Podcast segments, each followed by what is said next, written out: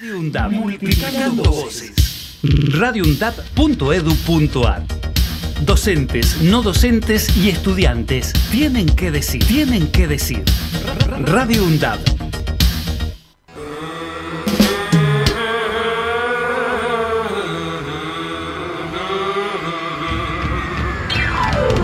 De boca en boca, los miércoles desde las 15 por Radio UNDAP. Con la conducción de Néstor Mancini, Víctor Savitoski, Marcos Bralo y el aporte de María Teresa Andrueto, nuestra reconocida escritora. De boca en boca.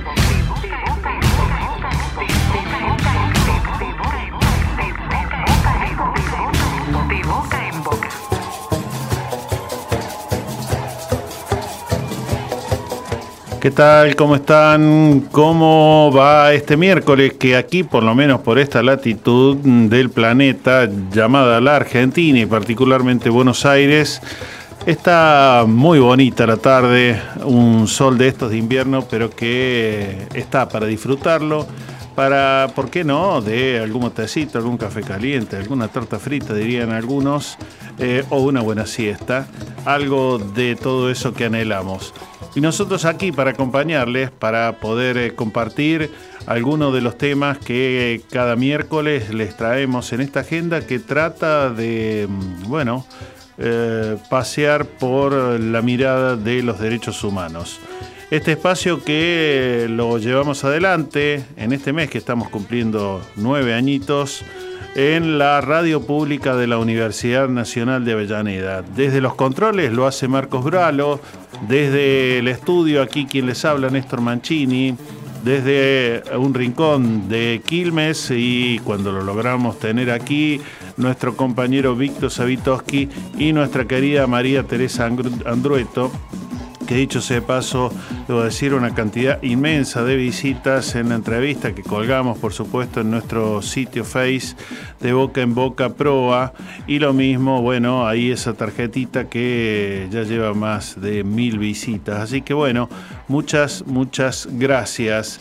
Vamos a ir dando cuenta después de los saluditos. Pero ahora nos ponemos en marcha con este espacio, no sé si se los dije, se llama de boca en boca. De boca en boca, el medio ambiente y los derechos humanos. Felicitaciones, Néstor Mancini y equipo, a vos y a tu programa por todos estos años de información y análisis. Soy Alberto Daguero de Córdoba.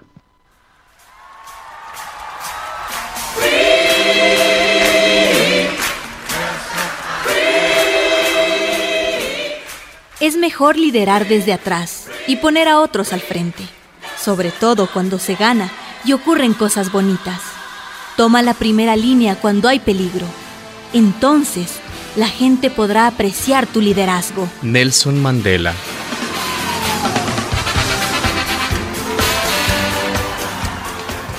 Te decía que esta semana, por ejemplo, hay temas eh, que son importantes. En el calendario, ayer, por ejemplo, fue el Día del Escritor o la Escritora, por supuesto, ahí eh, también muchos saludos para María Teresa Andrueto. También esta semana tiene que ver con eh, la dedicación al tema del trabajo infantil. Flagelo que está, por supuesto, en buena parte del planeta, pero particularmente en nuestros países de la América Latina, en el continente africano, también en parte del continente asiático, y que todavía sigue, mm, bueno, formando parte de esa desidia humana. eh, me refiero a nosotros los adultos y particularmente los que utilizan, por supuesto, para un provecho absolutamente egoísta y personal, a familias enteras y a niños de eh, cortas edades que en algunos casos incluso la perversidad humana llega hasta situaciones de trata.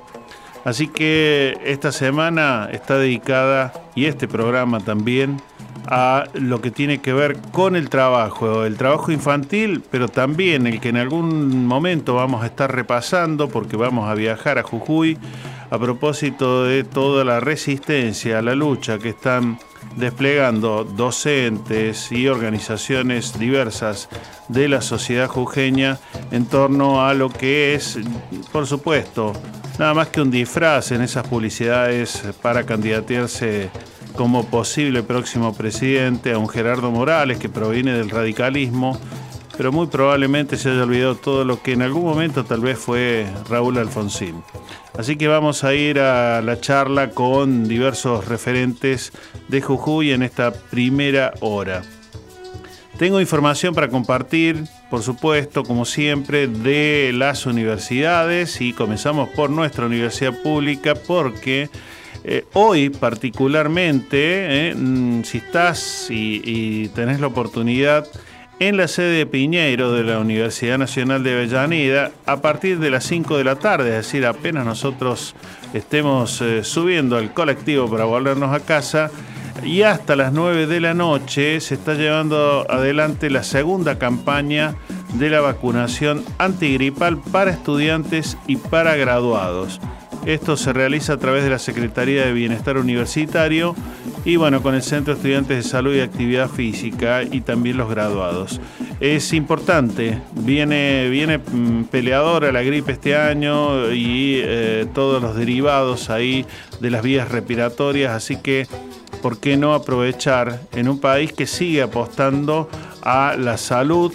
y en algunos aspectos está consolidado a lo largo que pasan las décadas y lo que ha demostrado también durante la pandemia en el periodo más, por supuesto, más duro que tuvimos que todos eh, afrontar entre 2020, 2021 y parte de 2022. Así que eh, no desaproveches esa oportunidad para llegarte y entonces eh, poder, em, bueno, desarrollar. Una de las noticias, de las tantas, cuando te dicen que la oposición, que la educación está muy mal, bueno, escucha, eh, el Instituto Industrial Pablo Tabelli eh, acaba de diseñar un psicosatélite para controlar la pesca ilegal del mar argentino. Esto es un proyecto de estudiantes marplatenses, fue seleccionado entre otros 30 proyectos y recibe el premio CANSAT que tiene como objetivo, por supuesto, acercar a la ciencia y la tecnología a los jóvenes. Así que en estos eh, tres meses próximos van a estar desarrollando este satélite y las distintas etapas de seguimiento para la organización. Participaron cerca de 500 equipos y quedaron entre los 30 finalistas y se llevan este premio que es importante ¿eh? en todo lo que vamos mostrando, qué sabemos hacer y sobre todo que nuestros jóvenes cuando le dedican, cuando se esfuerzan, realmente muestran estos logros. Así que felicitaciones para los estudiantes, en este caso del Instituto Tabeli de Mar del Plata.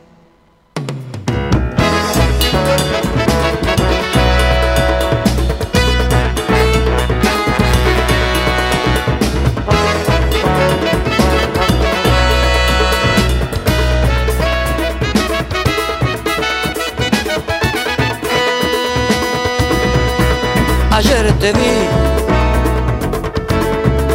ayer te vi, ayer te vi con el rostro cansado de tanto llorar. Ayer te vi, ayer te vi, ayer te vi con los ojos abiertos sin poder mirar no te vas a morir, porque a vos te dé la gana. Y venía a candombear a las 3 de la mañana. Y después me contás si seguís alimentando penas. O si pudo por fin el candombe tus penas matar.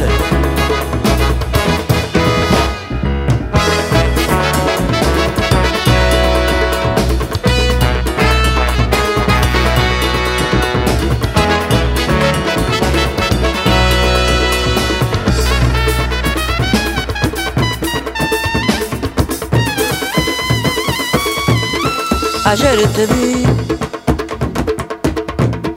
ayer te vi, ayer te vi con el rostro cansado de tanto llorar. Ayer te vi, ayer te vi, ayer te vi con los ojos abiertos sin poder mirar. No te vas a morir, porque a vos te dé la gana. Y venía a candomear a las 3 de la mañana y después me contás si seguís alimentando penas. O si pudo por fin el candombe tus penas matar.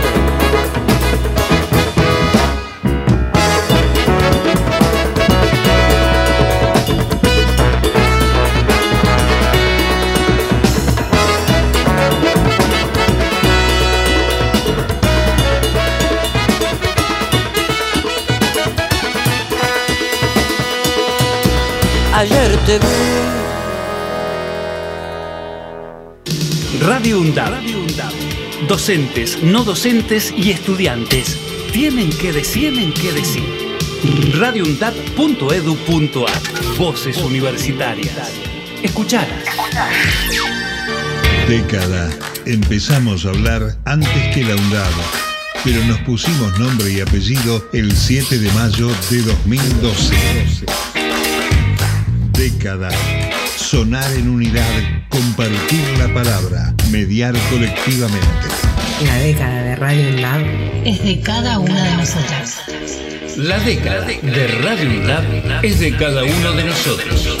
La década de Radio UNDAB es de cada uno de nosotros. La década de Radio UNDAB es de cada uno de nosotros. Jubileo, un programa cruzado por generaciones con mucha autoestima, integrado por graduados y estudiantes de periodismo con la participación de vecinos y estudiantes de UPAMI. Jubileo, música, humor y política. Todos los jueves de 17 a 18 horas. Yo olvido dictaduras. Tú olvidas la represión. Él olvida desapariciones en democracia. Nosotros tenemos, Tenemos memoria. Buscamos la verdad y exigimos justicia. Es un mensaje de la Red Interuniversitaria de Derechos Humanos. Pogo en el Roca, una hora de radio dedicada a la música, el arte y al mundo audiovisual under. Próxima estación, Darío Santillán y Maximiliano Costecchi. Roca, todos los viernes de 17 a 18 horas. El tren es tuyo, cuídalo.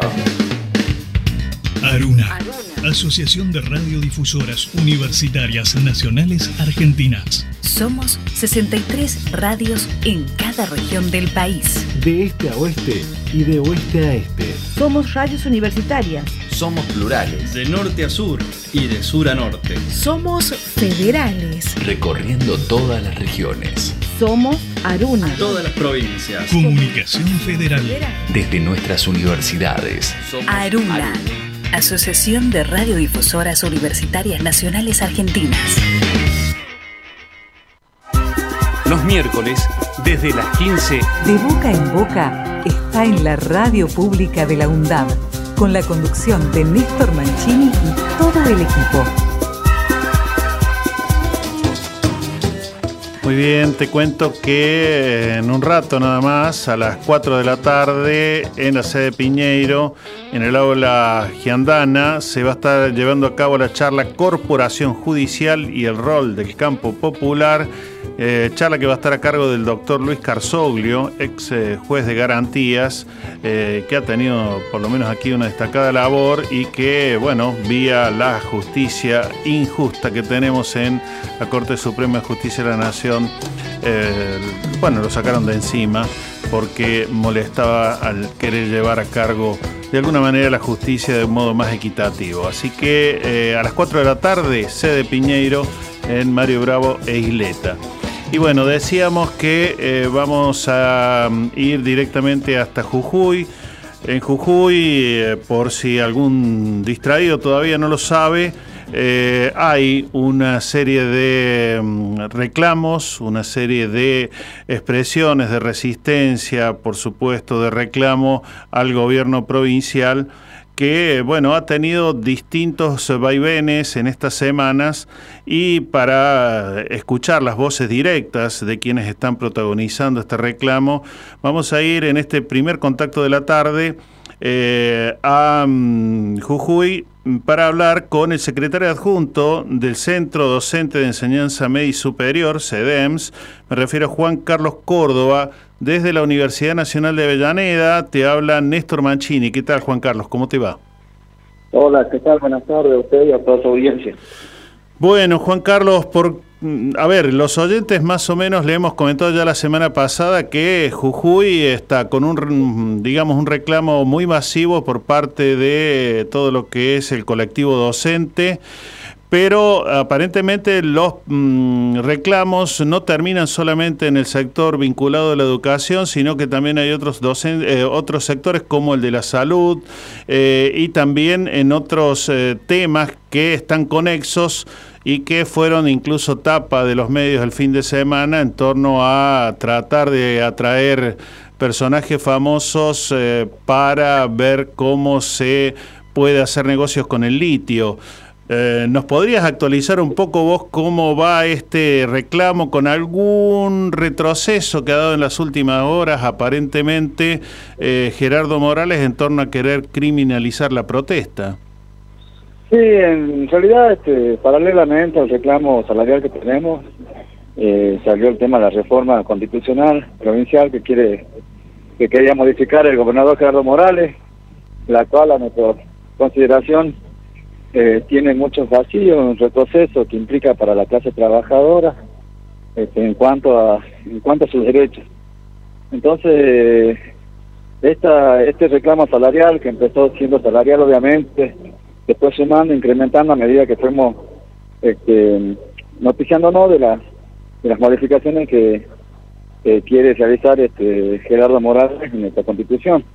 Así que nació de un reclamo salarial docente, pasó a ser también un reclamo por la reforma y obviamente el salario de, la administración pública provincial es, igual para todos, así que este, para los demás gremios también se empezaron a juntar hasta ayer que conformamos una intergremial para para solicitar, digamos, una mejora salarial para todo el sector público de la trabajador de la provincia de Jujuy. Claro, Juan Carlos, ahora yo calculo que el reclamo, porque viendo que, digamos, andan en un ofrecimiento, o por lo menos hasta ahora una realidad de un sueldo para quien inicia su carrera docente no, que no llega a 60 mil pesos, y un reclamo de que por lo menos vaya a, a, 100 mil, eh, si mal no manejamos las cifras, con uno de bolsillo de 210 mil. Eh, y lo mismo o algo parecido en el ámbito mm, también de la salud y de la administración. Digo, ¿qué es lo que detonó que finalmente salieran eh, mucho más masivamente a nivel provincial, pero también a nivel nacional y que todos podamos seguir esta problemática que no se había dado hasta ahora o en todo caso se había callado demasiado? Mire, eh, el ADN de lucha en Jujuy siempre estuvo. El condimento que yo creo que fue necesario fue el primero y principal que recuperamos un gremio docente, uno de los más relevantes de la provincia de Jujuy, el cual venía callado en los últimos tiempos y, y, este fenómeno, nosotros hemos recuperado el gremio hace dos meses, hemos tratado de ponerlo en, condiciones mínimas administrativamente y hemos hecho el reclamo, el reclamo de, los, de los docentes que venía que es algo histórico. Porque esto ya se tendría que haber dado mucho antes, sino que lamentablemente los gremios estaban cooptados por políticas y por complicidades morales, entonces respondían más a un orden político que a un orden de, trabajadores. Y al recuperar el gremio, a, a, recuperar un gremio que responda a los intereses de los trabajadores, se comenzó a generar esta, oleada que, bueno, que nosotros no nos imaginábamos que iba a ser una rebelión de, esta magnitud. Así que, obviamente, que es un reclamo legítimo. Claro que es legítimo y, y uno se pregunta eh, cuánto más o menos, porque a nivel nacional sabemos por la inflación y por lo que calcula el gobierno nacional cuánto se necesitaría para más o menos tener un, un mínimo pasar eh, digno, digamos, en, en más o menos alrededor de 300 mil pesos. Digo, ¿qué se hace con ni siquiera 100 mil pesos en el bolsillo para quien inicia una carrera docente hoy? Claro. El, el, el reclamo, eh, nosotros estamos pidiendo 210 mil pesos para el, para el docente que recién inicia. Claro. O sea, de bolsillo. Sí, sí. Y con un básico de 100 mil pesos al menos para que impacte en la escala salarial, para que se piramide. Claro. Este, desde ahí, obviamente, este, este, este reclamo, porque la canasta básica familiar marcó esos, esos precios en el último mes, seguramente ahora habrá, en los, en los últimos estudios, seguramente esto aumentará. Así que, este, eh, sinceramente, el, el reclamo que nosotros hemos hecho se hizo hoy con toda la provincia de Jujuy. Lo cual me parece justo que todo trabajador cobre mínimamente eso y se repite una pirámide este, para todos, porque eh, con las últimas ofertas salariales vamos a seguir cobrando lo mismo un docente de 10 años que un docente que recién inicia. Claro. Eh, ahora, Juan Carlos, eh, en algunas, por supuesto, expresiones, como anda en casi todos los medios, Gerardo Morales dice que él tiene ordenadas las cuentas y que incluso tiene un presupuesto con excedente. Digo, ¿qué es lo que hace que no ofrezca eh, por lo menos un salario que llegue a lo que la inflación está marcando y lo que debería ser un básico. ¿Qué, ¿Cuáles son las razones que da el gobierno de Morales para todavía no ceder ante el reclamo de ustedes?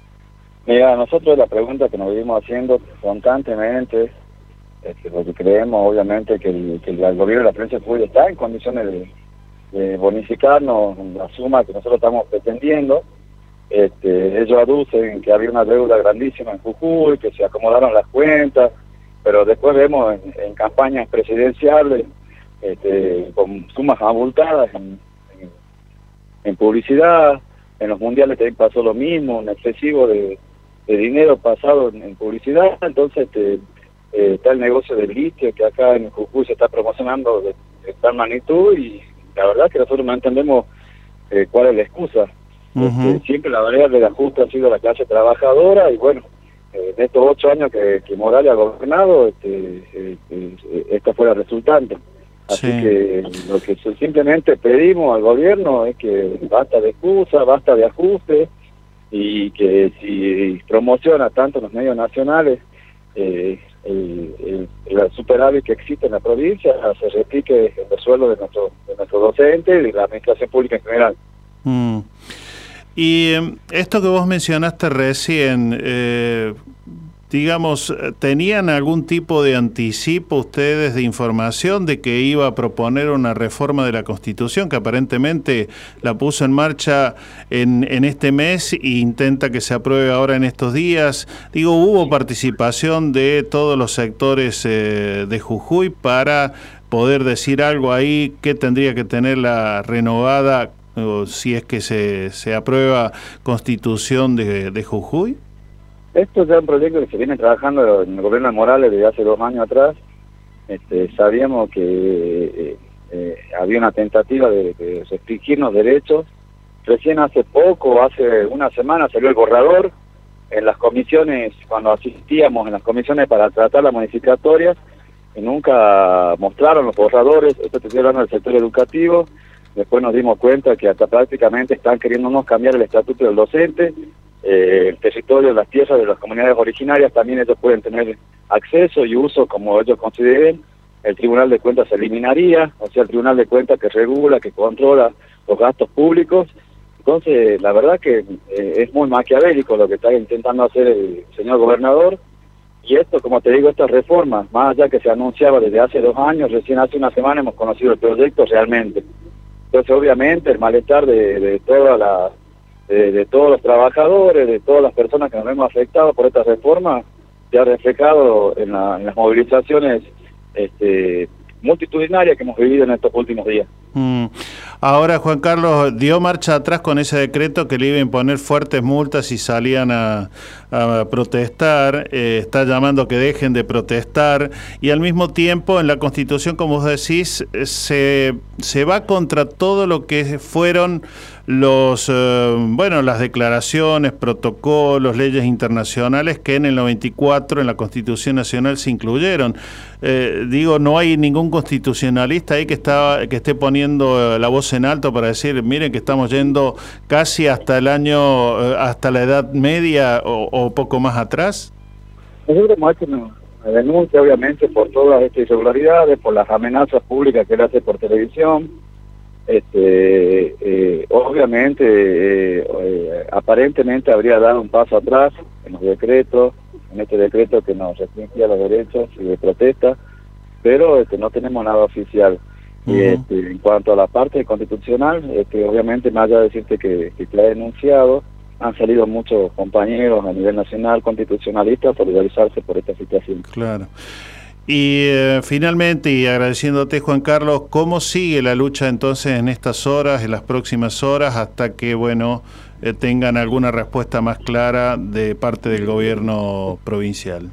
Esto es el día a día, o sea, nosotros estamos, esperando que el, el gobierno llame realmente y apueste el diálogo como tanto pregona este, mañana ya tenemos programado hacer una marcha de antorcha nuevamente a nivel provincial y el viernes un paro general contra la reforma.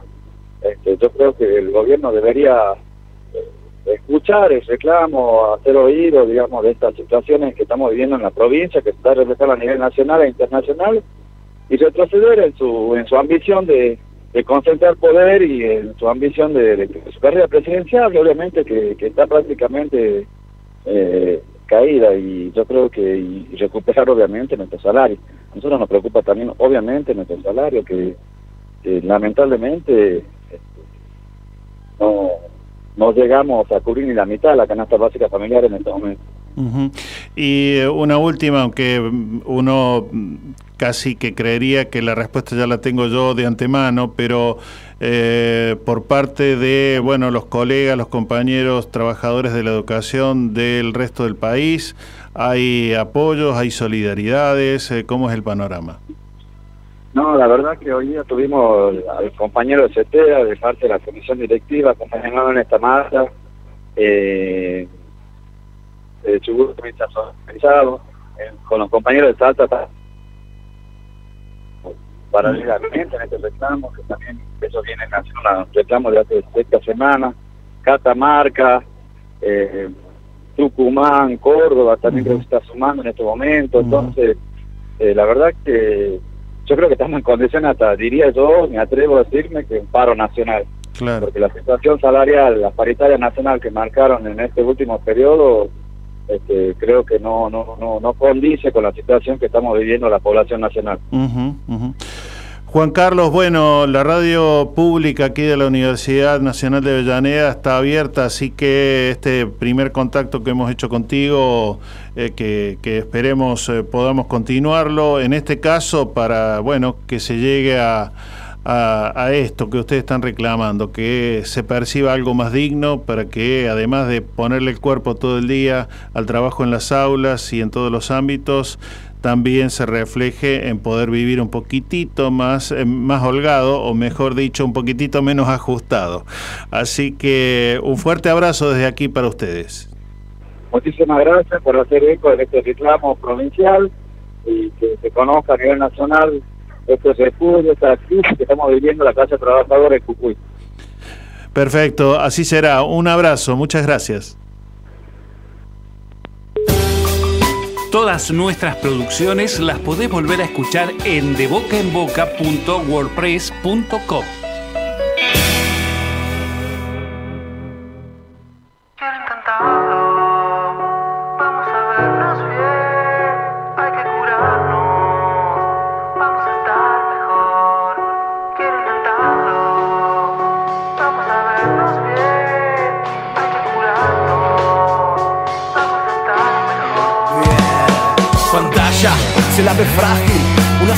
convexa, aquella es la otra es táctil. Pantalla, teoría y praxis.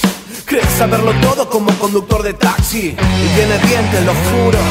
Yo vi a la desgraciada comiéndose a más de uno, escupir los huesos, esculpir un rezo, intentar sustituir la intimidad de un beso. Nada más aterrador que reflejarse en el abismo, nada más vigilante que tu aparatito lindo que dice Made in China y la patente de los gringos, que conoce tu voz y sabe más de vos que vos mismo. Y cuando la gente loca que haya en la pantalla lo que en la raya de coca. Mi Orwell visualizó el tamaño del business. 1984 era la versión de Walt Disney. Vamos a vernos bien, hay que curarnos. Vamos a estar mejor, quiero intentarlo. Vamos a vernos bien, hay que curarnos. Vamos a estar mejor Quieren que me metan páramos adversos Meta guacha, metan feta, mentalidad, metaverso ¿Cuál es la meta? ¿Una bolsa de consorcio? La disuasión, la realidad y su divorcio. La reducción del ocio en el sitio de cada uno Big Data, negocio mata y ata el consumo. Asumo mi derrota, fue más fuerte el lobby. Estas líneas brotan en el blog de notas de mi móvil. Y me pregunto, ¿este asunto una locura? No consuelo de tonto ser conscientes de la altura. Si el borde del desfiladero no tiene baranda. Se inclina la cubierta del Titanic y somos la banda. Y es que esta mierda de Zaira Mirar hacia el abismo no te hace más humano Que el que lo ignora y solo baila Si todos vamos a caer tarde o temprano. Intentarlo Vamos a vernos bien. Hay que curarnos. Vamos a estar mejor.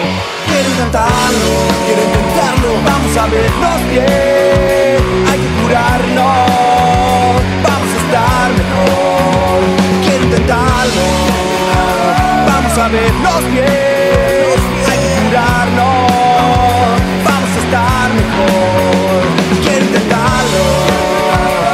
Vamos a vernos bien, hay que curarnos, vamos a estar mejor. Que arrancarle una victoria es una bocha, un golazo al dueño de la pelota. Mándale mecha, que entre medio de los ojos va la flecha, guacho. Dale guacho, que arrancarle una victoria es una bocha, un golazo al dueño de la pelota. Mándale mecha, que entre medio de los ojos va la flecha, guacho. Dale guacho, que arrancarle una victoria es una bocha, un golazo al dueño de la pelota. Mándale mecha, que entre medio de los ojos va la flecha, guacho. Dale guacho, es una bocha, un golazo al dueño de la pelota. Mándale mecha, que entre medio de los ojos va la flecha, guacho. Ejerce tu derecho a la comunicación. De boca en boca. Los miércoles, desde las 15, por Radio UNDAP.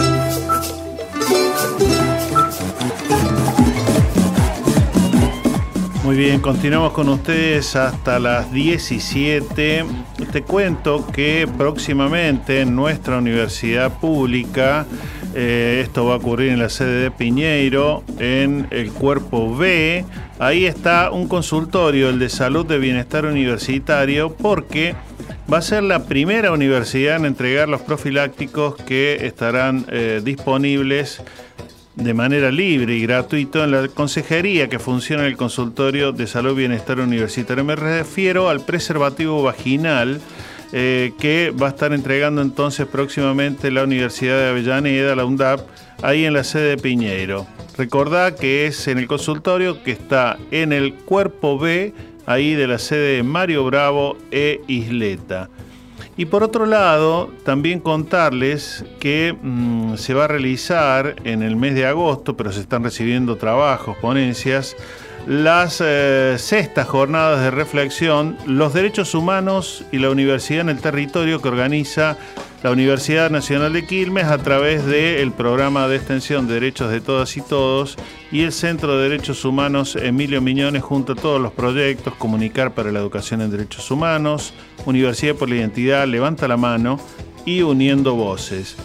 Eh, ya hay una buena cantidad de trabajos recibidos, eh, no solamente de la propia Universidad de Quilmes, sino también de varias universidades aquí del conurbano, incluso de la provincia eh, de Buenos Aires. Así que todos invitados, hay un modo de comunicarse que no tienen más que, por ejemplo, escribir a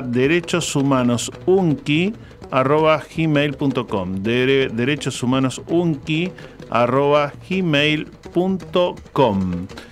Te voy a contar en un ratito cómo, bueno, mm, no paran, en este caso los sectores de la derecha, de atacar todo lo que tiene que ver con derechos. Eh, y en este caso el derecho a la educación superior y por ejemplo Patricia Burrich haciendo afirmaciones por supuesto todas falsas pero que embroman, ensucian como se suele decir la cancha para que quien distraídamente escuche que esta señora dice algo y que encima crea. Por eso la Universidad Nacional de La Pampa desmintió datos que Patricia Bullrich eh, realizó hace muy poco porque dio falsos datos sobre lo que es la educación en la provincia de La Pampa. Allí la respuesta la dio la vicerrectora a cargo del rectorado, me refiero a María Emma Martín, que, eh, bueno, eh, dio datos falsos. Dice, nunca deje de impresionar la falta de verdad y la facilidad para decir información mm, falsa, para dar datos que no son tales, inventar y desprestigiar a la educación pública como derecho. Dice, hoy no somos más un país universitario. Y por ejemplificarlo, dice, la Universidad Nacional de Pampa y sus carreras, dice, eh, ingresan, por ejemplo, 12.000 estudiantes a la universidad y se reciben 800. Eso lo decía Patricia Bullrich. Y en realidad mm, esto es desmentido porque eh, hay una mayor cantidad, mucho mayor cantidad de graduados en las distintas carreras. Eh, según la cifra que hasta este momento tiene de estudiantes la Universidad de La Pampa, que ronda ya casi los 13.000.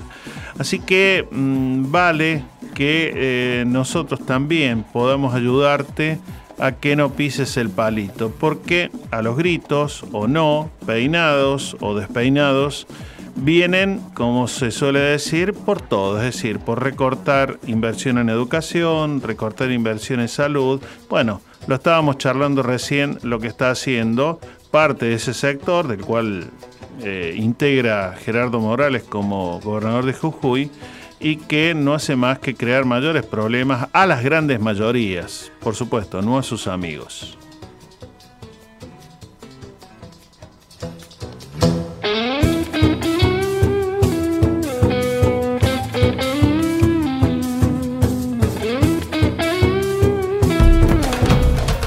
La palabra de todas y todos tiene un lugar en la radio pública de la UNDAP. Seguí escuchando De Boca en Boca. Y en torno a, bueno, lo que es eh, mentira, etcétera, también se expresó en torno a lo que afirma en los medios mm, Gerardo Morales y lo que es la realidad de Jujuy, la querida Milagro Salas, de la cual seguimos esperando, por ejemplo, que Alberto Fernández tomara esa decisión de promover el indulto. Pero bueno, no llega. De todas maneras, Milagro Sala, desde su cárcel, nos expresa lo siguiente. Eh, me Milagro Sala. Quería responder a la conferencia de prensa de Gerardo Morales que hoy hizo en Jujuy. Y le quiero responder porque normalmente cuando él hace conferencia de prensa en Buenos Aires, en Jujuy, siempre me, me mete a mí, ¿sí? Eh, indicándome de que soy corrupta, que soy cholla, que armo problemas en todos lados, cuando hoy estoy presa en mi casa. Eh, me acusa que estoy detrás de las, marchas, de las grandes marchas y de los maestros y de los profesores de nuestra provincia que hoy están eh, marchando y también están al, costado de la ruta. Eso es lo que me interesa. Pero, ¿qué le quiero responder a Morales? Que si realmente eh, no querés tener manifestaciones en la calle de los sindicalistas, de los movimientos sociales o de varios sectores, eh, hacía una cosa, comenzar a administrar bien eh, el litio, Cauchari, que se brinda energía en toda la provincia, eh, sin embargo, Jujuy es la que genera electricidad en todo el NOA y sin embargo somos los que pagamos la mayor, el mayor costo de boleta en la energía de los jujeños. también tenemos tres, tres ingenios de azúcar, tenemos cannabis que maneja, que maneja tu hijo Gerardo, y que ya hay 13, 13 envíos a Estados Unidos y sin embargo nunca nadie rindió cuenta de la, de la, de la plata que se recauda tanto en el litio como el cachari, como el marihuana y como el petróleo también que se están sacando barriles y barriles en nuestra provincia y sin embargo nadie rinde cuenta de eso, nadie rinde cuenta. Entiendo de que las empresas eh, que vienen a invertir en nuestra, en nuestra provincia se tienen que llevar la ganancia de eso, pero también queda ganancia en nuestra provincia, que si vos lo administrarías bien, tenés por seguro que podrías pagar a los maestros, a los profesores y tenemos garantizado salud, educación y vivienda digna. Eh, deja de culpar a los demás y hacerte cargo de lo que pasa en nuestra provincia una vez por todas. Eh, está muy bueno de que, de que vayas a Buenos Aires a hacer tu, tu política porque te querés cambiar a presidente. Está muy bueno eso. Pero primero comenzar por casa a demostrar eh, que Jujuy tiene que tener garantizado salud, educación, vivienda digna y salario digno. El desastre que está pasando en Jujuy, eh, lo primero que hacer, como de costumbre, eh, seguir eh, dando orden a los fiscales y a los jueces para que me vuelvan a llevar de nuevo a la cárcel. Lo dijiste hoy en tu conferencia de prensa. Eh, cuando tengo una resolución de la Corte Interamericana que tengo que estar en mi casa. Y aprovechando en este momento que te puedo hablar, te pido de que me dejes ir a poderme curar de la trombosis a Buenos Aires. Lo autorices vos, porque yo sé que ya no depende del juez fiscal, depende de vos, Gerardo. Neoliberalismo. Muy bien, era Milagro Sala, entonces eh, no hubiera estado mal. Ahí se colaba Gustavo Campana que dice que el neoliberalismo es incompatible con la democracia, que es, bueno, lo que ya hemos padecido en otros periodos, los 90, en 2015-2019. Y si eh, te distraes, eh, el año que viene lo tendremos que padecer. Esperemos que no. Eh, pero bueno, así las cosas, ahí la voz de Milagro Sala, que por supuesto nuestra solidaridad. Hay más noticias para este boletín, como solía decir un querido locutor que ya no está entre nosotros, pero importante él. Mientras vamos yendo para el próximo llamado, te cuento que mm, está prevista una charla para este viernes en el marco de la especialización en comunicación y derechos humanos que se trata de la práctica comunicacional desde una perspectiva de géneros y derechos humanos. Esto va a tener lugar a partir de las eh, 19 y hasta las 20. Se puede seguir por el canal de YouTube de la especialización eh, del posgrado desde la UNDAP este viernes entonces a las 19 horas. Y esto es importante, ¿por qué te lo cuento? Porque fue reglamentada, y esto lo vamos a charlar en un rato, un poco más tarde, la ley de equidad de género en los medios. La semana pasada, cuando estábamos empezando a celebrar nuestro noveno año, el 7 de junio, fue aprobada, fue ratificada en el boletín oficial, así que de eso vamos a estar hablando en algún minutito contigo y, eh, por supuesto, dándote más detalles. Mientras tanto, bueno, hay también la necesidad de poder mm, seguir sumando voces para entender más a fondo lo que pasa en Jujuy.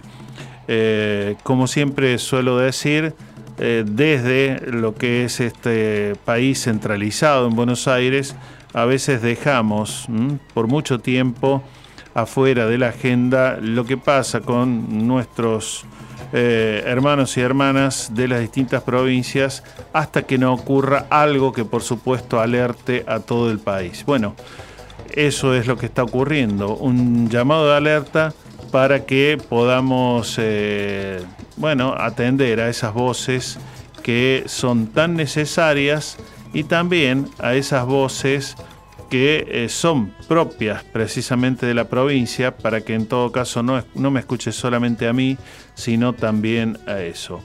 Eh, que eh, me está llegando incluso información de otro contacto que no lo tenemos previsto para el aire, pero sí tiene que ver con que acaba mm, el gobernador Morales de derogar ese decreto que hace pocos días había firmado criminalizando las protestas en Jujuy.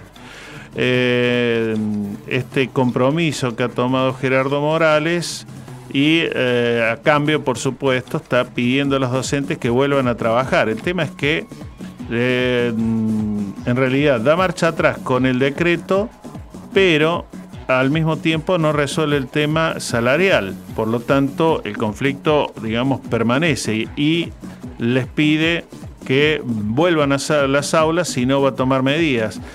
A veces no se entiende cómo incluso en su propio discurso mm, no perciben que ya se contradicen y o de quienes escuchan o ven por los medios no terminan de leer o escuchar bien la noticia hasta el final porque es una contradicción en sí misma.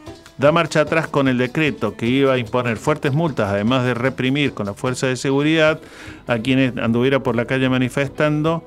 Da marcha atrás con ese decreto, pero al mismo tiempo le pide que vuelvan a las aulas y no le resuelve el tema salarial. La verdad que es un poco complicado el panorama. Bueno, estamos ahí detrás de un contacto. Vamos a hacer pausita entonces y volvemos con ustedes enseguida. Hola a todos, soy Carlos Dotro y quiero mandarles un saludo muy especial a los oyentes de Boca en Boca, a todo el equipo y en particular al amigo Néstor Mancini, en una época donde abundan en los medios hasta el hartazgo, operadores, manipuladores, payasos hasta canallas poniéndose el sello de periodista. Un programa como el que ustedes hacen no solo es importante, sino también imprescindible, poniéndose en la vereda de quien necesita y lucha cada día con sus micrófonos siempre disponibles. Felicitarlos también y recordar aquellas palabras del referente único, Rodolfo Walsh, cuando escribió, Nuestras clases dominantes han procurado siempre que los trabajadores no tengan historia, no tengan doctrina, no tengan héroes ni mártires. Cada lucha debe empezar de nuevo separadas de las luchas anteriores. La experiencia colectiva se pierde, las lecciones se olvidan. La historia parece así como propiedad privada cuyos dueños son los dueños de todas las otras cosas. El campo intelectual es por definición la conciencia. Un intelectual que no comprenda lo que pasa en su tiempo y en su país es una contradicción. Radio UNDAD, aire universitario que inspira. inspira radioundab.edu.ar Voces críticas para construir futuro. Diario UNDAB. De lunes a viernes, de 9 a 10 de la mañana, realizamos un repaso por la actualidad universitaria en las voces de los protagonistas. Diario UNDAB. Entrevistas a referentes sociales, culturales y académicos. Diario UNDAB. De lunes a viernes, a las 9 de la mañana. La seguridad informática no es un juego. Glosario de seguridad informática. Claves robustas, robustas. El acceso a tu correo o cualquiera de tus aplicaciones privadas es muy importante. Trata de que tu clave tenga una longitud mínima de 12 caracteres. Si el servicio te lo permite, usa una combinación de caracteres. Alfabéticos, mayúsculas y minúsculas. Caracteres numéricos y caracteres especiales. Como guiones, asteriscos, signo de admiración, entre otros. No uses como clave datos personales. No uses como clave datos personales. Y palabras que se pueden encontrar en un diccionario. La seguridad informática también depende de vos. Si tenés dudas, ingresa en campusvirtual Es un mensaje del Consejo Interuniversitario Nacional. La Masa Blues, una hora dedicada a la música negra con raíces en el blues. Todos los jueves de 12 a 14 horas. La Masa Blues, una producción de Pablo Piñeiro.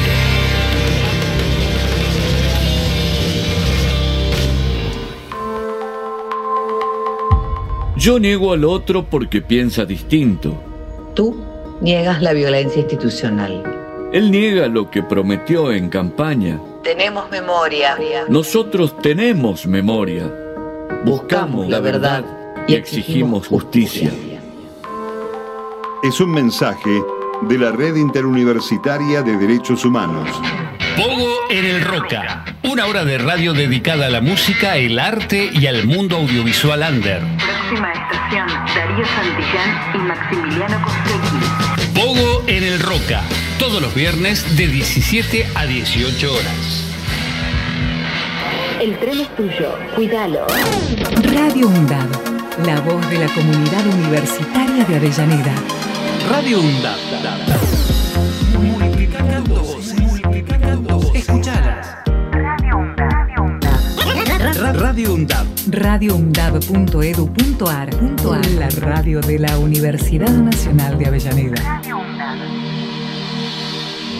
Como dicho al pasar lo estoy diciendo, como dicho al pasar mientras se pueda, solo insisto en decirte y te pido lo pongas a favor en la cuenta.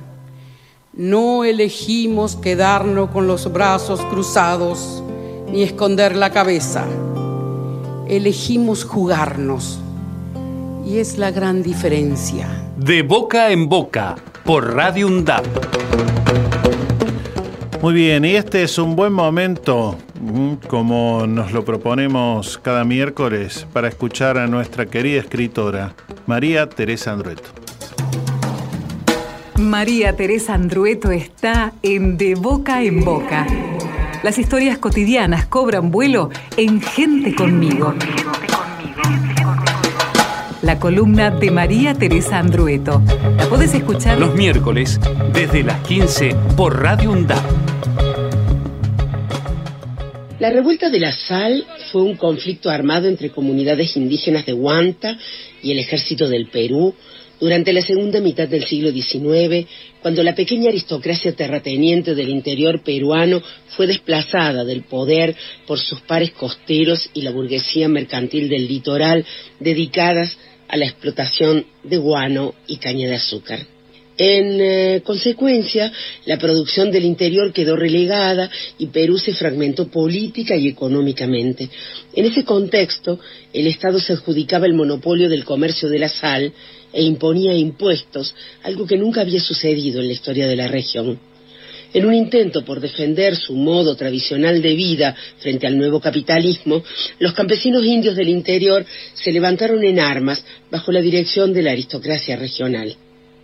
Desde los tiempos del rey, jamás hemos pagado por la sal que Dios ha creado en los cerros para los pobres y con la que nos han bautizado. Quien nos habló de estas cosas desde la perspectiva de los indios fue José María Arguedas, uno de los, si no el más grande escritor peruano de todos los tiempos. Escribió novelas, cuentos, ensayos, poemas en quechua, su lengua primera, a falta de madre transmitida por las indias que servían en la casa de su madrastra, mitología prehispánica, folclore, educación popular. Haberse educado dentro de dos tradiciones culturales, la occidental y la indígena, le permitió comprender y describir como ningún otro intelectual peruano la compleja realidad de los indios con quienes se identificó de una manera desgarradora. Lo que preside toda su escritura es la vida y los sufrimientos de ellos en las haciendas y aldeas de la Sierra del Perú, y su búsqueda mayor, la más compleja, fue la lengua cómo hacerlos hablar en el castellano de sus libros, cómo encontrar una lengua que permitiera que sus personajes, monolingües quechuas, se pudieran expresar en un castellano que no sonara falso.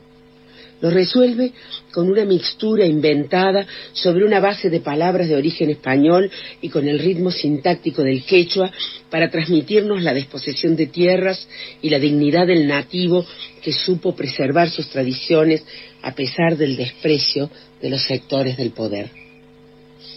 Yo no soy un aculturado, dijo. Yo soy un peruano que orgullosamente, como un demonio feliz, habla en cristiano y en indio, en español y en quechua. Deseaba convertir esa realidad en lenguaje artístico y tal parece lo he conseguido, dijo en el discurso que dio un año antes de su muerte al recibir el premio Inca Garcilaso de la Vega. Soy hechura de mi madrastra. Mi madre murió cuando yo tenía tres años. Cuando tenía seis, mi padre se casó en segundas nupcias con una mujer que tenía tres hijos. Yo era el menor, y como era pequeño, me dejó en la casa de mi madrastra, que era dueña de la mitad de un pueblo. Tenía mucha servidumbre indígena y el tradicional desprecio e ignorancia de lo que era un indio. Y como a mí me tenía tanto desprecio y tanto rencor como a los indios, decidió que yo debía vivir con ellos en la cocina, comer y dormir ahí, mi cama fue una batea de esas para hacer el pan que todos conocemos, sobre unos pellejos y con una frazada un poco sucia, pero bien abrigadora. Pasaba ahí las noches conversando y viviendo tan bien que si mi madrastra lo hubiera sabido, me hubiera llevado a su lado para torturarme. Así viví muchos años. Cuando mi padre venía a la capital del distrito, era subido al comedor, se me limpiaba un poco la ropa, pasaba el domingo. Después, Mi padre volvía a la capital de la provincia y yo a la batea, a los piojos y al frío. Los indios, y especialmente las indias, vieron en mí exactamente a uno de ellos, con la diferencia de que por ser blanco, acaso necesitaba más consuelo que ellos. Y me lo dieron a manos llenas. Pero algo de triste y poderoso al mismo tiempo debe tener el consuelo de los que sufren tanto hacia los que sufren más, porque quedaron en mi naturaleza dos cosas sólidamente desde que aprendí a hablar, la ternura y el amor sin límite de los indios, el amor que se tienen entre ellos mismos y que le tienen a la naturaleza, a las montañas, a los ríos y a las aves, y el odio que le tenía a quienes como una especie de mandato supremo los hacían padecer. Así, mi niñez pasó quemada entre el fuego y el amor. Así, mi Perú, país de todas las sangres. Eso dijo. A modo de epílogo, Eduardo Galeano cuenta que antes de los exilios, antes de todo, todo, volvió cierta vez de un viaje con un libro de Arguedas en la mano, un libro póstumo donde Arguedas, antes de pegarse un tiro, dice que ya no tiene fuerzas para hacer lo que quiere y entre las cosas que quiere está ir a Montevideo y encontrar a Onetti para apretarle la mano con que escribe. Dice Galeano que llegó a Montevideo y fue a ver a Onetti fue a decirle eso, a leerle eso que Arguedas había escrito en un libro que se llama El zorro de arriba y el zorro de abajo, y que Onetti simuló por unos segundos que podía poner cara de estatua, pero que no pudo, y que entonces él bajó la mirada, por pudor, dice, para no ver el tajo de humedad que le atravesaba la cara. Hasta la próxima. Ejerce tu derecho a la comunicación. De boca en boca. Los miércoles, desde las 15, por Radio UNDAD.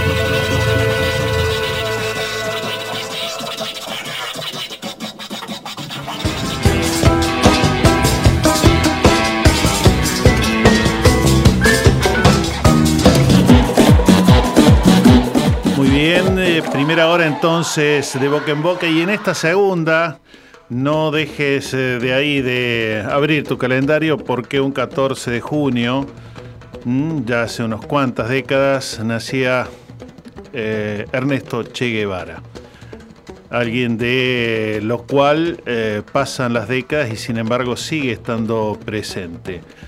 Lo que también está ya dado es el acuerdo que desde el Ministerio de Justicia y Derechos Humanos eh, se ha llevado adelante con el Consejo de Rectores de todas las universidades públicas del país para transversalizar la perspectiva de género en ámbitos académicos. El ministro Soria y el presidente del Consejo Interuniversitario Nacional, que en este caso es Carlos Greco, en este momento firmaron este convenio de cooperación para llevar estas propuestas en las áreas de formación, extensión e investigación de todas las universidades públicas del país en las acciones dirigidas eh, a estudiantes, a docentes y a no docentes. Así que mm, parte de lo que yo te había comentado ya en programas anteriores, que tiene que ver con eh, algo que venimos eh, trabajando en las universidades, particularmente desde la Red Interuniversitaria de Derechos Humanos, que también el año pasado logró el acuerdo de casi todos los rectores del país, de las universidades públicas, para que se incluya una mirada respetuosa de los derechos humanos en cualquier carrera, es decir, que salga formados con una mirada respetuosa de las personas, respetuosa de una sociedad más inclusiva. Hace un ratito, mientras esperamos para el llamado que tenemos pendiente, un llamado que ya queríamos hacerlo la semana pasada, pero nos desbordó, realmente tuvimos muchísima comunicación, muchísimos saludos, incluso todavía tenemos pendientes que en un rato voy a compartir si nos da el tiempo es que hace un rato te comenté que fue sancionada, reglamentada la ley de equidad de género en los medios. Esto es novedoso respecto de la ley que tenemos porque todavía hace ya unos 15, 20 años eh, se hace un monitoreo a nivel mundial y todavía el lugar que ocupa, eh, por ejemplo, la mujer o eh, quienes se perciben como, por ejemplo, trans, eh, no ocupan, primero, normalmente ocupan muy pocos un lugar relevante en, por ejemplo, la conducción de informativos o incluso de medios de comunicación. tareas que todavía están muy centralizadas en el varón y entonces esto que ya llegó, a, por ejemplo, a la política, que tiene que haber una ley de cupos, que cada vez sea más equitativo entre el hombre y la mujer en cualquier partido político, llega también a lo que es eh, la ley, que en este caso es la 27.635 y que entonces eh, da cuenta de que a partir de ahora la autoridad de aplicación, que va a ser el Ministerio de Trabajo, crea una unidad para que eso se logre en todos los medios.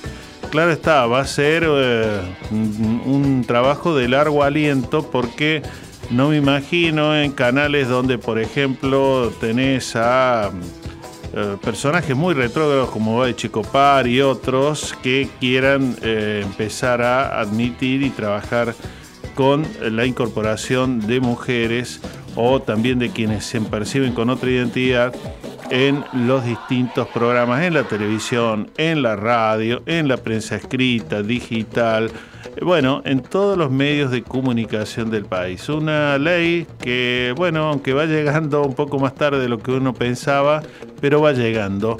Y esos son también los elementos que nosotros tenemos para celebrar, para decir que no todo está tan mal en democracia.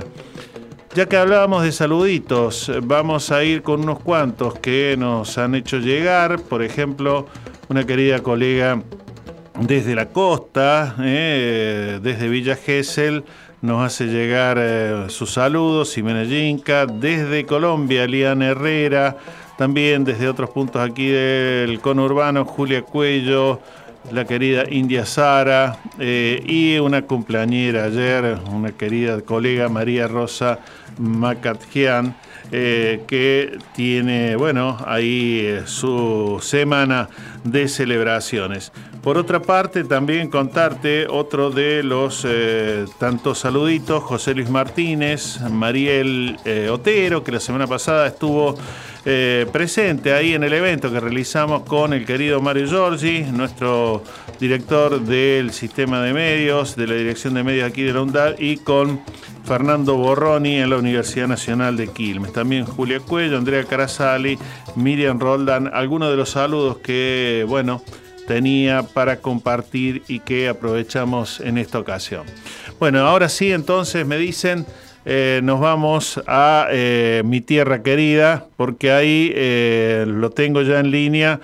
Ah, bueno, él es educador, es periodista, es abogado constitucionalista y bueno, ya hemos charlado en algún momento y queremos volver al diálogo porque ha publicado en la agencia de noticias del CISPREN, en Prensa Red, eh, un artículo la semana pasada a propósito del Día del Periodista que mm, se titula Academia Nacional de Periodismo, gasto público necesario.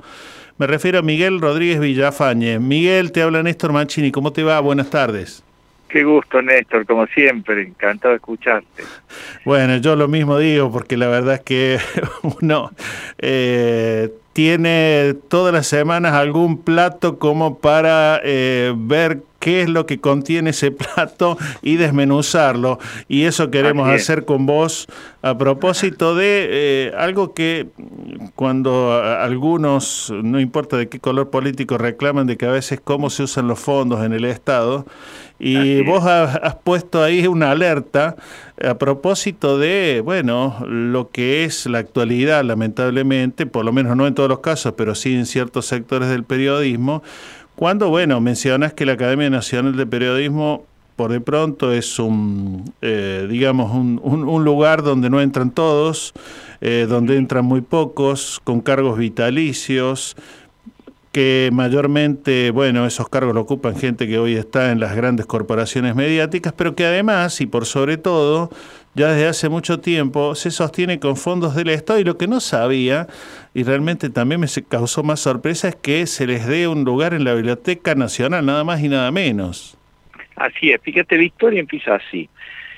La Argentina tuvo instituciones realmente señeras desde el siglo XIX con la creación, por ejemplo, de la Academia Nacional de Ciencia, que se hizo en Córdoba y así sucesivamente.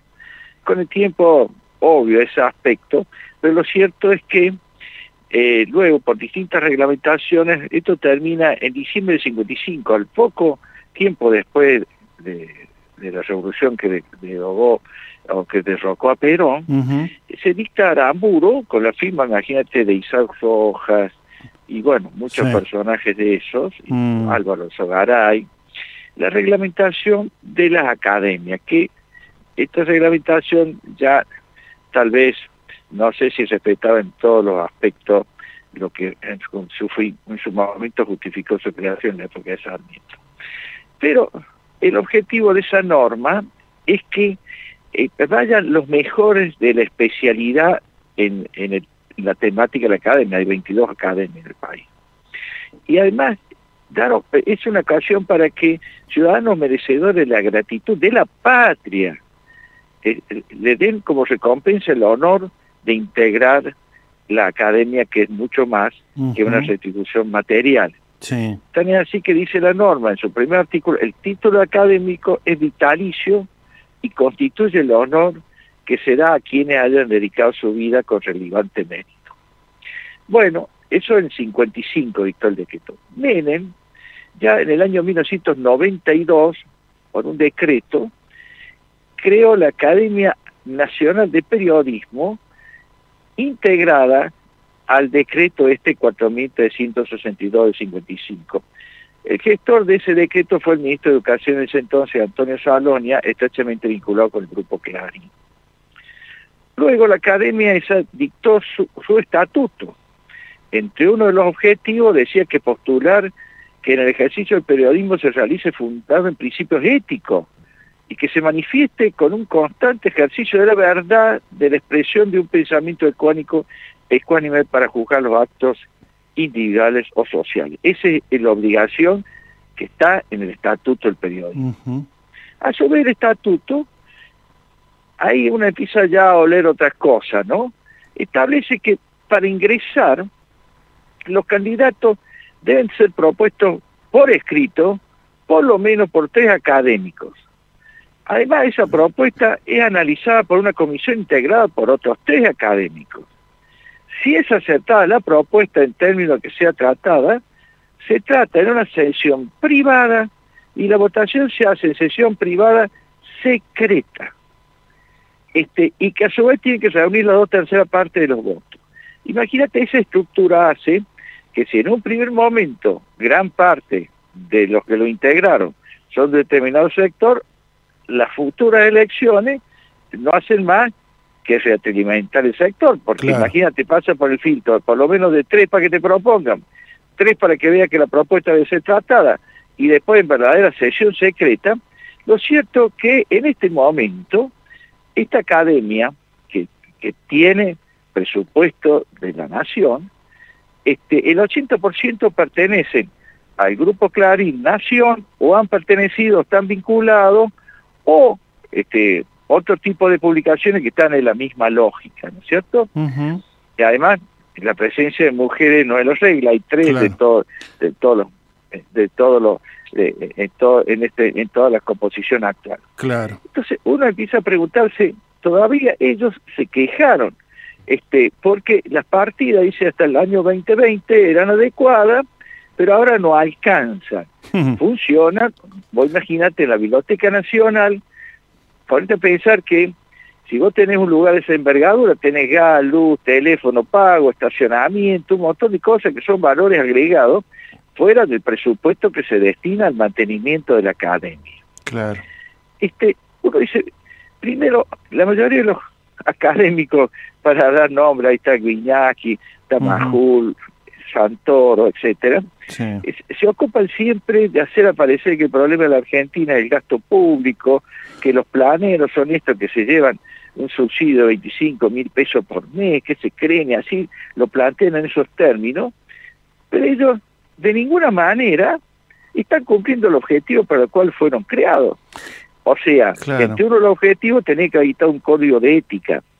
Y acá yo pongo un ejemplo. Mm. Fíjate, ante la actitud este, antiética de la periodista Laura Di Marco, este, en, el, programa de Viviana Canosa, que es el mm. programa más Viviana, que se emite por canal La Nación Más, hizo referencia a la hija de la vicepresidente, incluso con términos verdaderamente injuriantes y sin ningún tipo de andamiaje técnico para decirlo, porque acuérdate que la ley eh, que regula la difusión de cuestiones médicas requiere que quien lo diga aparezca su nombre, su matrícula. Ahora, Miguel, sí. Miguel, ahora eh, yo digo, bueno, en otras profesiones, como puede ser la tuya, digamos, hay colegiaturas que tienen modos de, bueno, eh, llamar, llamémosle de controlar y eventualmente sancionar a quien no ejerza de acuerdo a lo que son, bueno, los códigos propios de la profesión de, en el derecho. Digo, aquí eh, yo creo que tenemos un gato encerrado porque una academia donde termina siendo casi todo un, un emprendimiento, una asociación privada y donde el Estado le da para qué, para que eh, aseguremos que diga la verdad, cosa que no, por lo menos en esta época estamos viendo que, estamos muy lejos de eso. Que por lo menos que dicte un código ético. Fíjate que por eso yo contrapongo a eso mm. que el Foro de Periodismo Argentino, FOPEA, al menos uno no le puede criticar nada desde el punto de vista, primero, que se autosolventan. El ingreso es democrático, o sea, se renuevan democráticamente y tiene un código ético. Y FOPEA misma salió al cruce a esta periodista diciéndole que realmente habían violado el código de ético de FOPEA. Al respecto, la Academia Nacional de Periodismo no dijo absolutamente nada. Entonces, la pregunta es, ¿se justifica seguir destinando fondos públicos para sostener un grupo de periodistas, tanto como miembro vitalicio o miembros vitalicio, conforme a un espacio cerrado, circunscrito a la pertenencia de determinados medios hegemónicos o vinculados a ellos? que se eligen entre sí, responden a intereses de dichos medios, no han fijado principios éticos para el ejercicio del periodismo, ni se han manifestado ante accionar éticamente reprochable del periodismo. Yo digo, en este momento, este es el momento para presionar que de la misma manera que el presidente Menem, en su momento por decreto, vinculó esta academia al régimen de las academias nacionales y se dictó otro decreto que se la desafecte directamente. Estamos sosteniendo un club inglés, falta que le paguemos el whisky.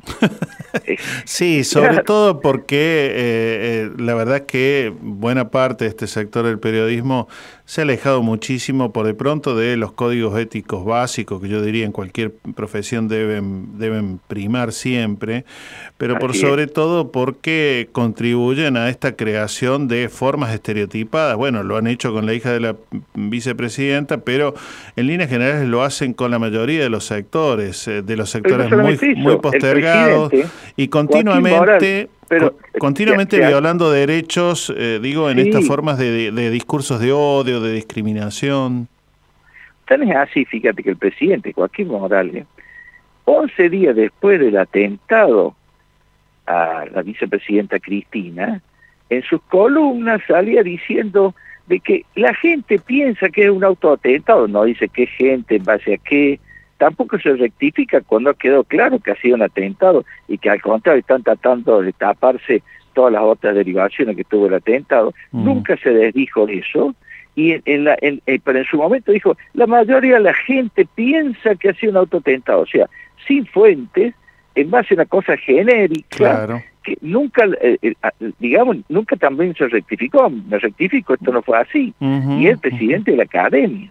Entonces, llega un momento que usted dice, o se reforma el estatuto, aún así lo veo más verde a eso, y se hace un, método más amplio en donde también, si esto es un honor para quienes han hecho la profesión, realmente un lugar, eh, digamos, de envergadura en lo que hace al, respecto a la verdad, la dignidad, los derechos humanos, bueno, tendrían que proponer las universidades, tener poder proponer, poder los gremios, también el propio Estado, la organización de la sociedad civil, proponer candidatos para ocupar esos sitiales. Bueno, de hecho, vos fíjate que aún con lo que desandó los decretos de Macri de la Ley de Servicio de Comunicación Audiovisual, esa estructura es la que eh, esa ley imponía, es decir, que todos los, los sectores estuvieran representados.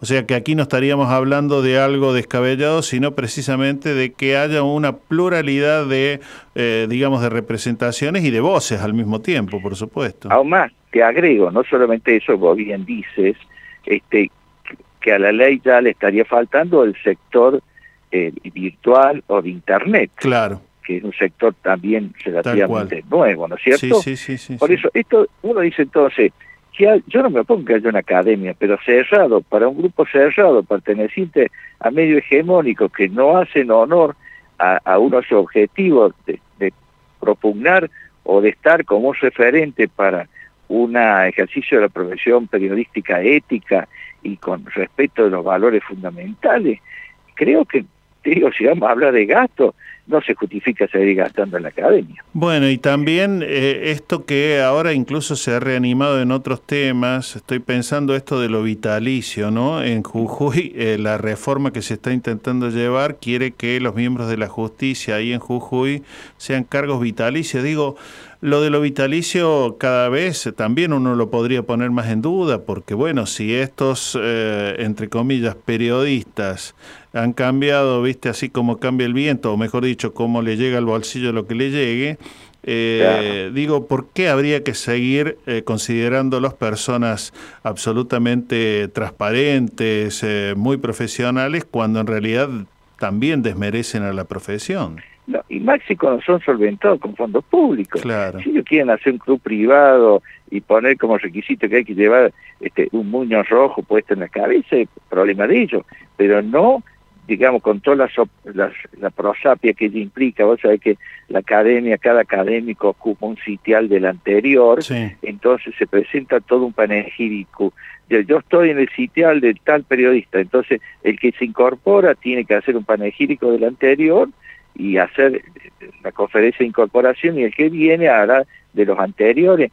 es, todo una lógica panegírica mm. que no tiene nada que ver con los objetivos que tiene que tener una organización de esta solventada por el Estado que si realmente es gran honor a personas que han tenido una gran trayectoria, bueno, ¿por qué no pensar en, universidades, gremios, organizaciones de sociedad civil, este, el propio Estado que haya propugna y que eso se democratice, mm. no de esta forma, y que indudablemente no solamente es fundamental en una democracia, sino que por otro lado, fíjate que esto es tan importante lo que vos has dicho, Néstor, fíjate que ahora una de las causales por las cuales la Corte este, ha hecho verdaderas intervenciones federales en las provincias, no respetando los pasos procesales que, que son necesarios, lo hacen en aras de decir que la clave de la República es la renovación constante, cuando ello en sí mismo es un poder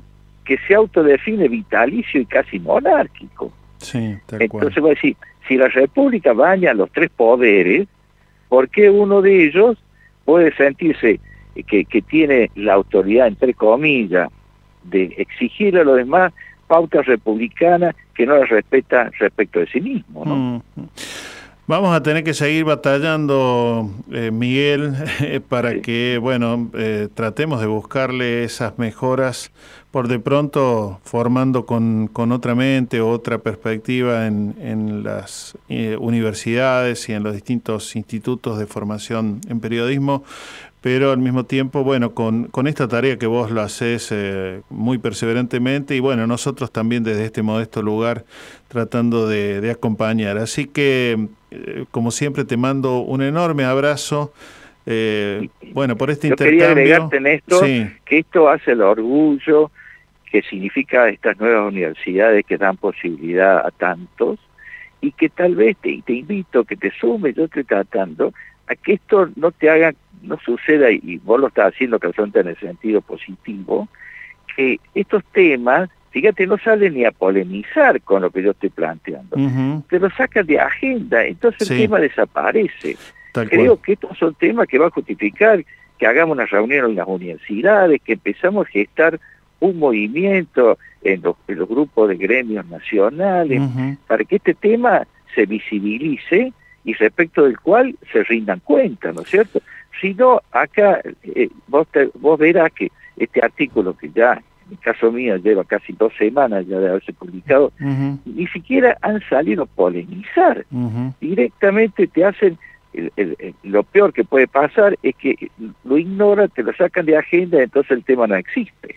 Sí, bueno, es, es la, primera estrategia ¿no? que utilizan. Pero bueno, ahí hay que, hay que batallar en este tiempo desigual, pero que bueno, tenemos más herramientas que antes no las teníamos, que hoy nos permite incluso multiplicarlo y bueno, eh, por lo menos en algunos oídos, en, en algunos lectores llegar. Digo, es poco pero eh, como se suele decir, eh, peor es nada, decía un humorista, eh, y yo batallo también para que sí, logremos esas redes, esas charlas y diálogos y construcciones que son no solamente necesarias, sino yo diría urgentes. ¿Mm? Bueno, no solamente coincido contigo, pero yo a esa frase le agrego que la caminata más importante empieza por un paso. Sí, señor. Tal vez la única diferencia de ese paso que lo tenemos que hacer de pie y no de rodillas. Sí, coincido plenamente. Este, si estamos de pie, no me importa si son mil kilómetros. Así que bueno, yo te agradezco porque estos son todos pequeñas sumatorias que tenemos que valorarla, porque la democracia es la fiesta de lo simple, pero no dejar que los poderosos nos tapen la realidad y que encima nos hagan ver o hacer creer que los débiles son los que nos están condicionando el futuro. Sí, señor. Un inmenso abrazo, Miguel. Lo mismo para vos y felicitaciones por lo que haces. bueno, muchas gracias. Hasta pronto. Hasta pronto.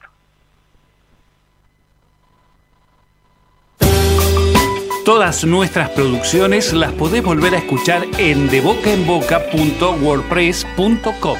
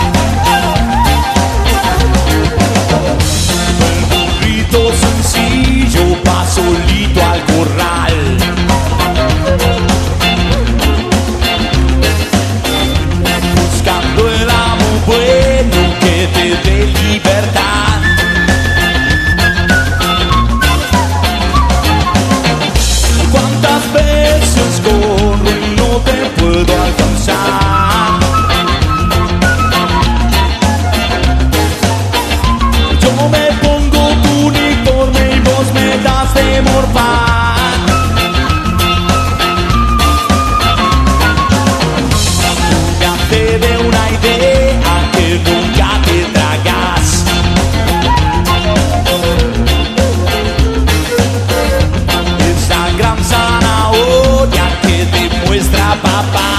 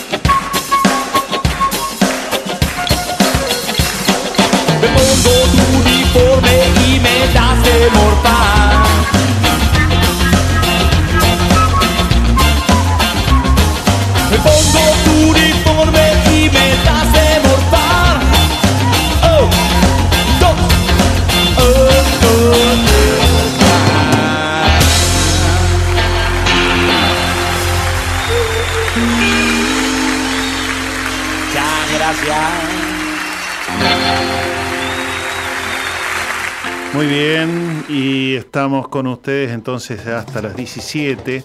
Creo que nos viene muy bien también esta otra voz, a propósito de lo que hablábamos recién con el abogado constitucionalista, también educador y periodista Miguel Rodríguez Villafañe, eh, directamente desde Córdoba, él. Eh, de nuestro querido colega aquí de la Universidad Nacional de Avellaneda, también el comunicador, además filósofo, ¿no?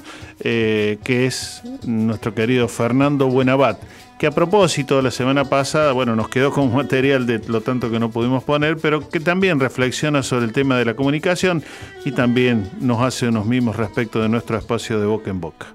Amigas, amigos, les saluda fraternalmente Fernando Buenabat, hoy con un, con un especial afecto y con y con una celebración, desde luego, eh, por, por, la, por la coherencia y por la constancia que, que siempre son de celebrarse porque los tiempos difíciles a veces eh, obstaculizan el desarrollo de las buenas ideas.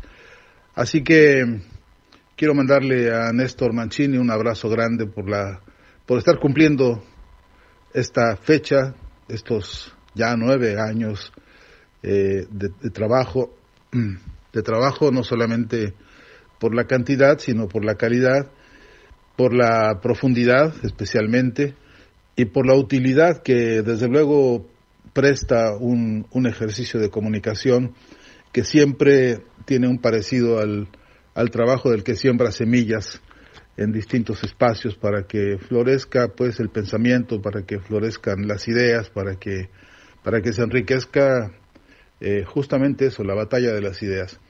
Eh, una, una celebración así además coincide con celebrar al, periodismo, al mejor periodismo, al, periodismo que enarbola las banderas de la ética, al periodismo riguroso que transparenta sus marcos teóricos, que transparenta sus principios, que transparenta sus finanzas también. Hoy se celebramos en muchos países de América Latina eh, esta fecha como justamente un punto de referencia eh, para recordar a todos los compañeros periodistas caídos, desde luego, para acompañar a sus familias, a sus amigos, a sus pueblos diversos que con, con el fallecimiento de importantes periodistas comprometidos también han perdido una fuente de información que, que, que había sido y que venía siendo eh, un garante, garantía del derecho, del derecho legítimo de los pueblos y de las personas a informarse y comunicarse. Así que el día 7, por cierto, también es una, es una magnífica oportunidad para, para repasar eh, los nombres de grandes periodistas que, tanto en Argentina como en América Latina y en el mundo entero, han sido factores cruciales en la organización del pensamiento, porque es muy difícil tomar decisiones políticas, científicas, académicas, artísticas, si no se está informado y si no se está bien informado especialmente. Y, el trabajo del periodismo que, que, realmente ha sido histórico es ese que se compromete con cumplir en cantidad y en calidad eh, su, su, su trabajo de informar, como justamente es el trabajo de Néstor Mancini, de todo el, de todo el equipo que hace posible este programa, este, eh, para, para, para beneplácito de todos nosotros, para, para alegría de, de, los que somos amigos y compañeros, y para satisfacción de un proyecto que tiene un marco universitario, que tiene un marco, marco político y tiene además un contexto histórico como el que, el que tiene hoy la Argentina. Así que, pues, eh, ratifico mi abrazo, mi celebración, mi, mi, gusto personal y, por supuesto, todo lo que me honra eh, poder contar con unos minutos aquí y ahora para, para mandar este abrazo, para mandar este mensaje y para celebrar juntos, pues, que sea posible un, una voz, un espacio, una comunicación como esta, eh, capaz de comprometerse con, con la constancia, con la consistencia y por supuesto con, con la jerarquía eh, de una comunicación que cumple con, con, las metas humanistas que tanta falta nos hace en estos tiempos. Un gran abrazo, le saluda Fernando Buenavada. Muy bien, ahí nuestro querido Fernando Buenabat, que está eh, en todo un evento organizado por la Universidad Nacional de Lanús, la UNAM en México, así que llevando también eh, lo que es el prestigio eh, del trabajo académico a otros territorios de la patria grande. Y aquí en la Patria Nacional, mm, en la Universidad Nacional de Villa María, eh, le fue entregado a Sonia Torres, presidenta de las Abuelas de Plaza de Mayo de Córdoba, el título de profesora honoraria es eh, la distinción en el marco de lo que fue el Congreso Latinoamericano de Ciencias Sociales. Así que Sonia Torres, que sigue buscando a su hija desaparecida, y que eh, en este momento tiene, tendría 47 eh, años.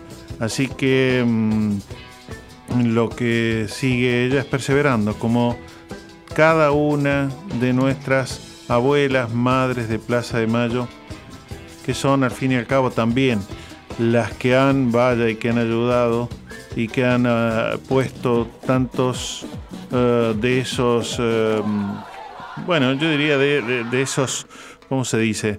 De, esos, de esas piedras sólidas que nos permiten caminar por lo menos con algunas seguridades en nuestra democracia. Te cuento una más antes de ir eh, a una pequeña tanda y luego a nuestro contacto como siempre con Víctor Savitoski que Colombia eh, en este momento eh, está con la presidencia de Gustavo Petro, que tampoco la está teniendo bien con por lo menos también el trabajo de las grandes corporaciones mediáticas ahí que crean noticias falsas a toda hora. Pero bueno, te quiero dar una buena en términos comunicacionales. Planea otorgar más de 180 nuevas licencias a radios comunitarias étnicas, es decir, a pueblos originarios que en el caso de lo que es Colombia, como es gran parte de todo el país, eh, de todo el continente, quería decir, perdón, eh, tiene una población muy numerosa, lo mismo que Ecuador, lo mismo que Perú, Bolivia. Así que buenas noticias que siguen llegando y que las compartimos aquí en De Boca en Boca. Radio UNDAB, emisora universitaria multiplicando voces. Escuchalas. radioundab.edu.ar Para cortar las noticias falsas y la desinformación, entérate de todo lo que hacemos en Radio UNDAB y UNDAB TV. Encontranos en Facebook, Twitter e Instagram como UNDAB Medios. Seguinos en YouTube suscríbete a UNDAP TV. Bájate la app de Radio UNDAP desde tu tienda de aplicaciones. Somos los medios de comunicación oficiales de la Universidad Nacional de Avellaneda. Otra comunicación, para seguir en contacto con la actualidad y la comunidad universitaria. Después, no digas que no te avisamos. Hacemos pie. Recorremos todos los paisajes de la ciudad de Avellaneda y los distintos escenarios barriales, con agenda propia. Hacemos pie, paisajes y escenarios, de lunes a viernes de 10 a 12 horas. Hacemos pie. La seguridad informática no es un juego. Glosario de seguridad informática. Respaldos. La información puede ser tu activo más valioso. O para una institución de la cual formas parte. Por lo que debe ser resguardada frente a posibles eventos que dañen su integridad y afecten la disponibilidad. Por eso te recomendamos que realices copia de respaldo de la información que consideres importante. Almacenes la información a resguardar en dispositivos como pendrives o DVDs. Guarda el dispositivo con la copia de la información en un lugar completamente seguro. O en una caja fuerte o en un armario con llave. Verifica periódicamente que la copia de respaldo sea recuperable. La seguridad informática también depende de vos. Si tenés dudas, ingresa en campusvirtual.sim.edu.ar. es un mensaje del Consejo Interuniversitario Diálogo Nacional. Internacional, el programa conducido por Atilio Borón, una producción de Radio UNDAP y Somos Radio AM530. Diálogo Internacional, con la participación especial de la periodista Telma Luzani, junto a un equipo integrado por Paula Klachko, Federico Montero y Marcelo Rodríguez. Sábados de 18 a 20 horas. Repetición los martes a las 18. Diálogo Internacional. Aruna, Asociación de Radiodifusoras Universitarias Nacionales Argentinas. Somos 63 radios en cada región del país. De este a oeste y de oeste a este. Somos radios universitarias. Somos plurales. De norte a sur y de sur a norte. Somos federales. Recorriendo todas las regiones. Somos Aruna. Todas las provincias. Comunicación Federal. Desde nuestras universidades. Somos Aruna. Aruna. Asociación de Radiodifusoras Universitarias Nacionales Argentinas. El Estado del Tiempo y el Estado de Derecho. Un programa realizado por estudiantes y docentes de la carrera de abogacía de la Universidad Nacional de Avellaneda. Los jueves de 15 a 16 horas. El Estado del Tiempo y el Estado de Derecho. Radio UNDAB. Aire universitario que inspira. radioundab.edu.ar para construir futuro.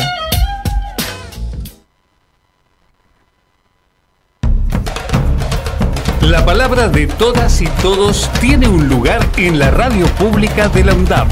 Seguí escuchando De Boca en Boca.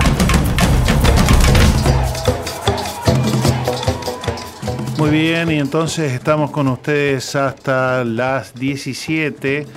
Bueno, para compartirte también otras informaciones, en este caso un evento que va a ocurrir eh, este viernes particularmente en la Universidad Nacional de Quilmes. A las 11 de la mañana se va a inaugurar la exposición número 11 de La mirada y la palabra, un texto plural a 40 años de la democracia en Argentina. Mm, Se trata de obras escritas y también con imágenes que realizan los estudiantes, eh, en este caso del ciclo introductorio de la Universidad Nacional de Quilmes, con un invitado, en realidad dos, quien les habla, el burro primero se suele decir, y el doctor Sergio de Piero, que es politólogo de la Universidad Nacional Arturo Jaureche.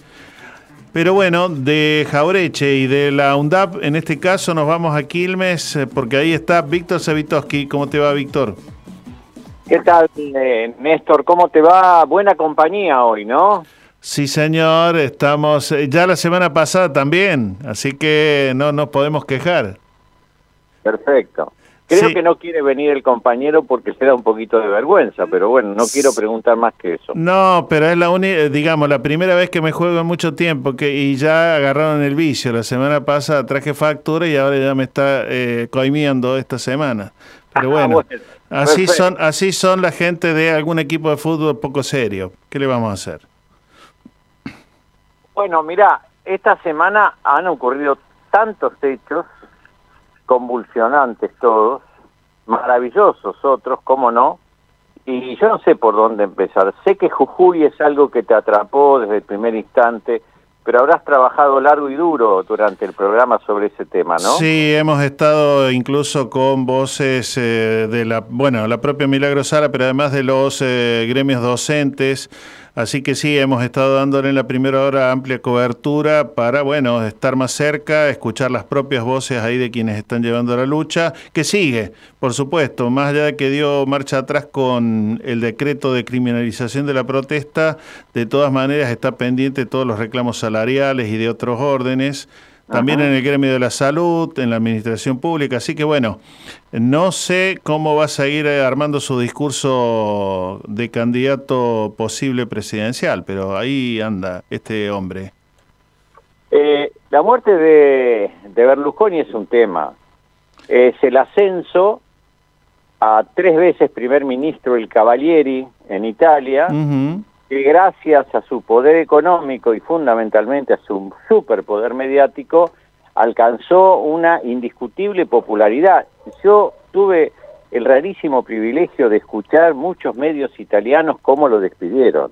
Ajá. No fue el abusador, el acosador, el coimero, el corrupto, no, no, no, fue el gran señor de Italia. Yo creo que fue el enorme antecesor de Trump. Creo que si lo medimos con la misma vara, no sé quién llega primero, honestamente te digo. Y sí, eh, lo que pasa que se suele decir, viste, que eh, cuando alguien parte para, no sabemos para qué otro lugar del universo, eh, se transforma en bueno automáticamente. Exacto. Dice que el diablo está haciendo una gran pulseada con Dios porque dice que él no quiere competencias arriba. Tal cual. Pero bueno, eh, digo, son personajes, así como han pasado otros por aquí o andan dando vuelta, que no necesariamente le han hecho la vida más feliz a las mayorías. Casi siempre también trabajaron en pos de minorías.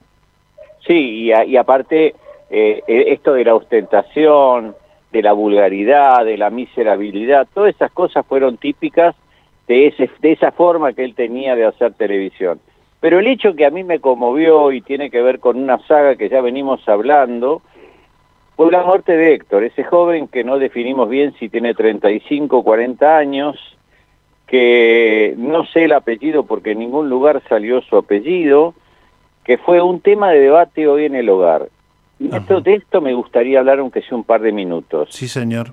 Yo trabajo eh, en un espacio donde hay muchísimos chicos y chicas que viven en ese límite que no se puede definir demasiado bien entre todo lo que significa satisfacer las necesidades mínimas, pero a veces no. ¿No? Entonces, claro, los cinco días que ellos van, de lunes a viernes, tienen una buena alimentación, se bañan, se lavan los dientes, tienen buenos talleres, apoyo escolar, hasta ahí estamos bien. El resto de la semana o los dos días, no tanto, o casi no. Y hoy tuve testimonios de chicos porque lo que hice fue preguntarles a ellos qué opinaban no de lo que le pasó a Héctor, sino de las personas en situación de calle, que a mí me parecía que era un tema central. Lo menos cuatro chicas y un varón dijeron, nosotros también estuvimos en situación de calle. Y una de ellas, la primera, que tiene una velocidad mental increíble, me dice, nosotros sentíamos con mi mamá, ahí el papá no está, desprecio de parte de las personas que pasaban cerca nuestro. Esa palabra desprecio mm. es la misma que mostró Jorge Macri, que es uno de los potenciales candidatos a jefe de gobierno de la ciudad de Buenos Aires con sus declaraciones. Sí, recordemos que a propósito de quienes a veces, eh, bueno, encuentran en la noche como lugar para dormir a lo mejor el piso en un cajero automático, ¿no? entre otras barbaridades que dijo este posible candidato. Y otra cosa que apareció entre los chicos, lo cual es fascinante, es el hecho de que aquellos que de pronto no están pasando esa situación crítica, dice que muchas veces mi papá, no, no, no, a ese no le des nada o a esos no le des nada o no los miras porque están sucios. Es decir, también dentro del mismo sector social hay una gran discriminación. Y a mí lo que más me fascinó desde el punto de vista de este ida y vuelta que yo tengo con ellos es que hayan tenido el coraje de contarlo. Porque no es que estén contando algo que los enorgullece. Todo lo contrario. Y hablamos de otro factor que fue, mira, clave. Fue una hora y media hoy, no, no me podía ir. Hmm. El tema era, que y bueno, y cuando quieren ir al baño, profe, ¿qué hacen? Bueno, yo creo que viste esos cartelitos que se dicen en muchos lugares, solo el baño para los clientes. Sí. y una chica que ya tiene una edad, no digo demasiado, 12 años, y me dice, y cuando están indispuestas, ¿qué hacen, profe? Hmm. Entonces, fíjate que son preguntas que me las hacen los chicos y no sé si a mí se me hubieran ocurrido. Yo creo que no.